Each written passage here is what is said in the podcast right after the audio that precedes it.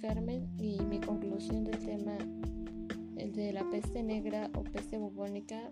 Bueno, esta se originó en 1894 y fue descubierta por Alexandra Yersin, pero como en aquella época no se tenía conocimiento y ante esta situación desconocida la gente buscaba algún culpable, entonces lo que hacían era atribuirla a cuestiones divinas y religiosas, por lo que se le intentó culpar a los judíos de esta situación, ya que la mayoría de ellos no fueron infectados ni tuvieron repercusiones en su salud, pero realmente era porque como son comunidades separadas y no tenían contacto con los demás, entonces de esta manera evitaron contagiarse.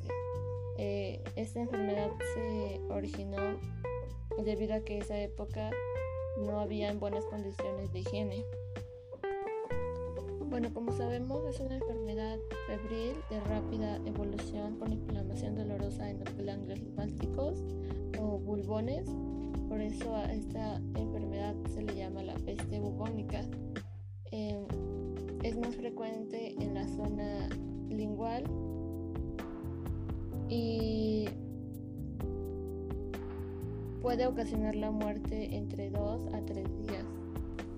Se creó una vacuna en 1987, pero realmente esta vacuna no tuvo mucho éxito.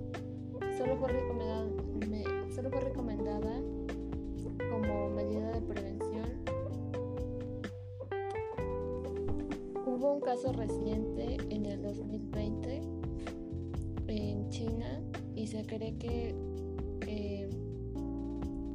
fue por causa de marmotas. Lo que se hizo fue aislar al paciente totalmente y no tener contacto con él y administrarle antibióticos para calmar los dolores.